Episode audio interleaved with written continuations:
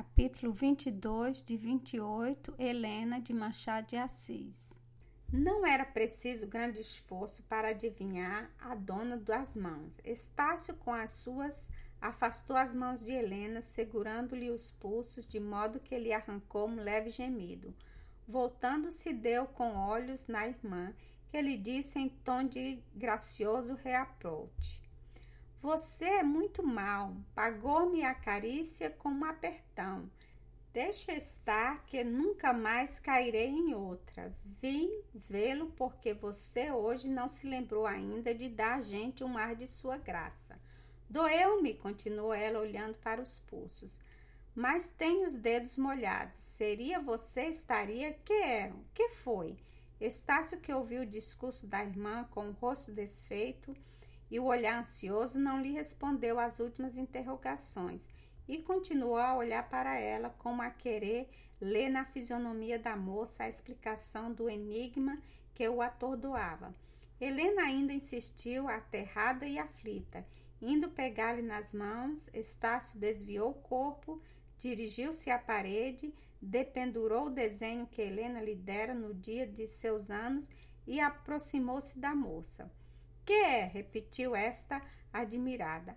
A única resposta de Estácio foi estender o dedo sobre a misteriosa casa reproduzida na paisagem. Helena olhou alternadamente para o desenho e para o irmão. A expressão interrogativa e imperiosa desse fê-la atenta no ponto indicado.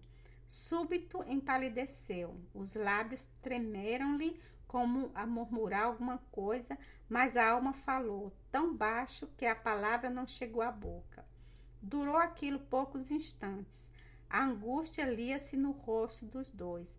A moça, para ocultar sua, cobriu os olhos com as mãos. O gesto era eloquente. Estácio lançou para longe de si o quadro com um movimento de cólera. Helena atirou-se para o corredor. Dona Úrsula aguardava os sobrinhos para jantar. Demorando-se esse, dirigiu-se ela própria ao gabinete de Estácio.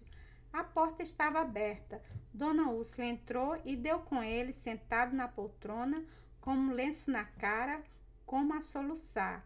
A tia correu com a velocidade de que permitiam os anos. Estácio não o ouviu entrar.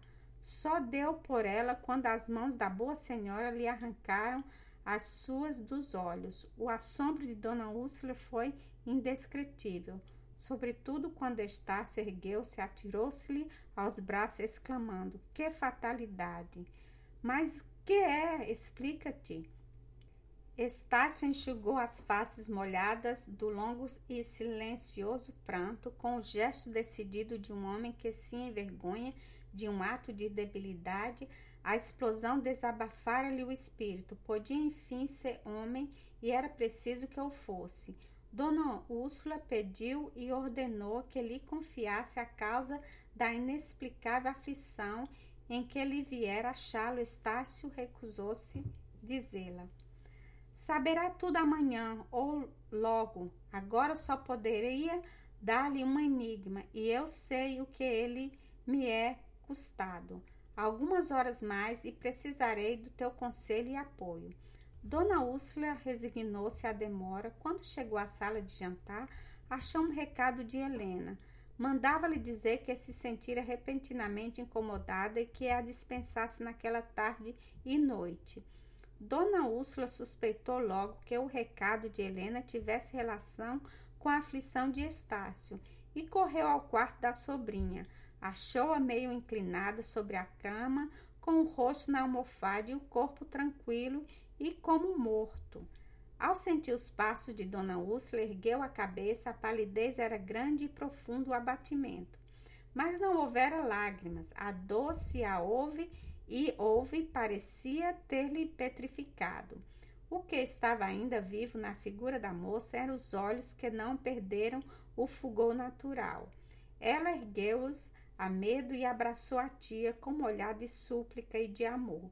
Dona Úrsula travou-lhe nas mãos, encarou-a silenciosamente e murmurou: Conta-me tudo.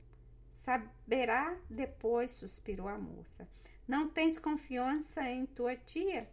Helena ergueu-se e lançou-lhe nos braços duas lágrimas, rebentaram-lhe dos olhos e foram as primeiras que lhe vertem naquela meia hora. Depois beijou-lhe as mãos com ternura. Pode receber esses beijos, disse ela. Os anjos não os têm mais puros. Foram as últimas palavras que Dona Úrsula pôde arrancar-lhe. A moça recolheu-se ao silêncio em que entrou. Dona Úrsula saiu e foi dali ter com Estácio. O sobrinho encaminhava-se para a sala de jantar. Vamos para a mesa, disse ele. Não convém que os escravos saibam de tais crises. Dona Úrsula referiu ao estado em que Helena e as palavras que trocara com ela. Estácio ouviu-a sem nenhuma expressão de simpatia. O jantar foi um simulacro. Era um meio de iludir a perspicácia dos escravos, que, aliás, não caíram naquele embuste. Eles conheceram perfeitamente que algum acontecimento oculto trazia suspensos e concentrados os espíritos.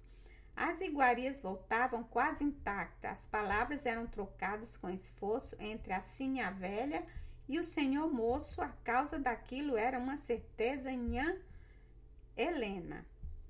Estácio deu ordem para que todas as pessoas estranhas se declarassem estar ausente a família. A única exceção era o padre Melchior. A esse escreveu pedindo que os fosse ver. Não posso esperar até amanhã, disse Dona Úrsula. Se tens de revelar alguma coisa a um estranho, por que não fazes mim primeiro? Dize-me o que há. Não a posso ver padecer, Helena. Quero consolá-la e animá-la. O que tenho para dizer é longo e triste, retorquiu Estácio. Mas se deseja sabê-lo desde já, faço-lhe ao menos que espere a presença do padre Melchior eu não poderia dizer duas vezes as mesmas coisas, seria revolver o punhal na ferida. A curiosidade de Dona Úrsula cresceu com essas meias palavras do sobrinho, mas era forçoso esperar e esperou. Foi dali ao quarto de Helena, com a porta estivesse fechada, espreitou pela fechadura, Helena escrevia. Esta nova circunstância veio complicar as impressões de Dona Úrsula. Helena está encerrada no quarto e escreve, disse ela ao sobrinho. Naturalmente, respondeu esse, com sequidão. O padre Melchior não se demorou em acudir o chamado de Estácio. O bilhete era instante e a letra febril. Algum acontecimento grave devia ter se dado, a reflexão do padre era justa. Como sabemos, ele o reconhece desde logo, não só no aspecto lúgubre da família, como na ânsia com que era esperado, os três recolheram-se uma das salas anteriores. Helena, perguntou Melchior. Vamos tratar dela? respondeu Estácio. Referir o que se passara naquela fatal manhã era mais fácil de planear que de escutar. No momento de expor a situação e a circunstância dela, Estácio sentiu com a língua rebelde não obedecia à intenção achava-se num tribunal doméstico e o que até então fora conflito interior entre a afeição e a dignidade, cumpria agora reduzi-lo às proporções de um libero claro, seco e decidido. Inocente ocupada, Helena parecia-lhe naquele momento com uma recordação das horas felizes, doces recordações que os sucessos presentes ou futuros podiam somente tornar mais saudosa mas não destruíram nunca, porque é nesse o mistério privilégio do passado. Reagiu, entretanto, sobre si mesmo e, ainda que o custo, refletiu minuciosa e sinceramente o que lhe passara desde aquela manhã. Não fora talhado para tão melindrosas revelações o coração de Dona Úrsula. Desde o princípio da conversação, sentiu atordoamento que dão aos grandes golpes. Esperava de certo um grande infortúnio de Helena, um episódio da família anterior, alguma coisa que desafiasse a compaixão sem diminuir o sentimento da estima. Acontecia justamente ao contrário. A estima era impossível e a compaixão tornava-se apenas provável. Mas não, é impossível, exclamou ela. Daí a pouco, logo que a razão obscurecida pelo abalo, pôde readquirir alguma luz. Não, Eu havia pouco senti-lhe as lágrimas da minha face, ouvia-lhe palavras que só a inocência pode proferir, e além disso, seu procedimento irrepreensível, um ano quase de convivência, sem mácula, a elevação dos seus sentimentos. Não posso crer que tudo isso. Não, pobre Helena. Vamos chamá-la, ela explicará tudo. Interrogaremos o Vicente. Um gesto dos dois homens mostrou que nenhum deles julgava digno este último recurso para conhecer a verdade. Dona Úrsula caíra em prostração, recordava suas apreensões do primeiro dia e recuava com horror à ideia de ter acertado. Defronte dela, Estácio ocupava uma poltrona rasa em cujos braços fincava os cotovelos apoiados nas mãos, a cabeça ardente e abatida. A alma ruminava a dor. Um dos dois, três vingava a dignidade da situação. O padre Melchior não sentira menor assombro que os dois parentes de Helena. Nem padeceu menos profundo golpe, mas reergueu-se de um e outro, pôde vencer-se a conservar a razão clara, fria e penetrante. Entre os dois corações ulcerados e sem força, compreendeu Melchior que lhe cabia a principal ação e não recuou ante a responsabilidade que daí poderia deduzir. Viu de um lance a extensão possível do mal, a desunião da família, os desesperos da ocasião, os ódios do dia seguinte, as amarguras indeléveis e talvez as indeléveis saudades, mas nem esse quadro alterou, nem ele aceitou sem exame. Melchior não condenava nem absolvia, esperava. Ele pertencia ao número dessas virtudes singelas para as quais o vício é uma rara exceção. Natureza sincera e franca, era-lhe difícil crer na hipocrisia.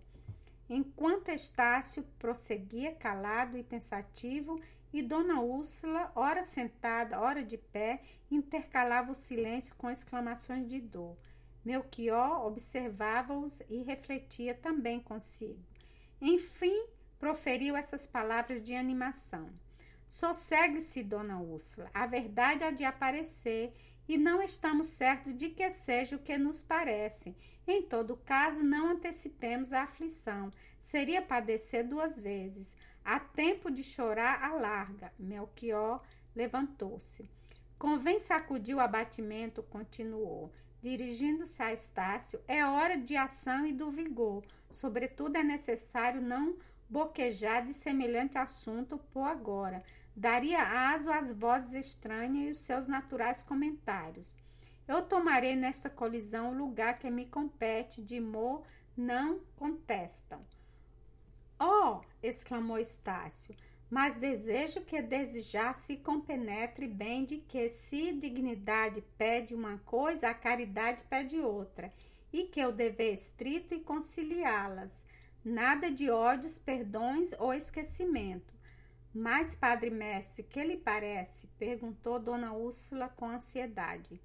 Dona Úrsula, disse o padre, é preciso agora que a razão fale e trabalhe. O sentimento deve retirar-se e esperar. Examinarei o caso e aconselharei o necessário remédio. Talvez estejamos a debater-nos no vácuo. Quem sabe? Trata-se de um equívoco, de uma aparência? Oh, ela confessou tudo, interrompeu Estácio. Vi-lhe a expressão da culpa nos olhos, mas enfim, estou pronto para tudo, continuou ele, erguendo-se. Não foi o senhor um dos melhores amigos do meu pai? Não o é ainda nosso? Ajude-nos, aconselhe-nos Faremos o que lhe parecer melhor na situação em que nos achamos. Nenhum de nós tem um espírito bastante senhor de si para colher os elementos da verdade. Apura-la e resolver. Esse papel é seu. Vieram trazer a Estácio uma carta. Era do doutor Camargo, anunciando-lhe que a madrinha de Eugênia falecera e que ele, no prazo de alguns dias, estaria na corte. Era o pior momento para semelhante vinda. Estácio não pôde reprimir com gesto de desgosto. O padre, dizendo-lhe o mancebo de que tratava a carta, observou que nenhum inconveniente podia haver no regresso de Camargo. uma vez que sem demora ficasse liquidado o assunto que os afligia. Dona Úrsula continuou ele.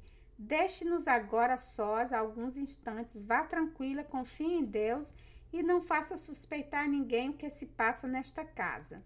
Dona Úrsula obedeceu. Logo que ela saiu, Melchior fechou a porta, Estácio sentou-se de novo, disposto a ouvir o capelão. Este deu alguns passos entre a porta e uma das janelas, e anoitecendo.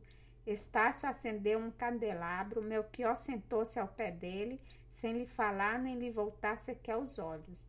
Meditava ou lutava consigo mesmo. A fonte pesada, a merencória, traduzia agitação interior.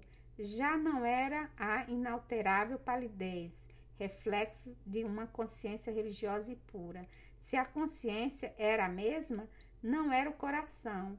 Abraços com uma crise nova, após dez minutos de profundo silêncio entre ambos, o padre falou.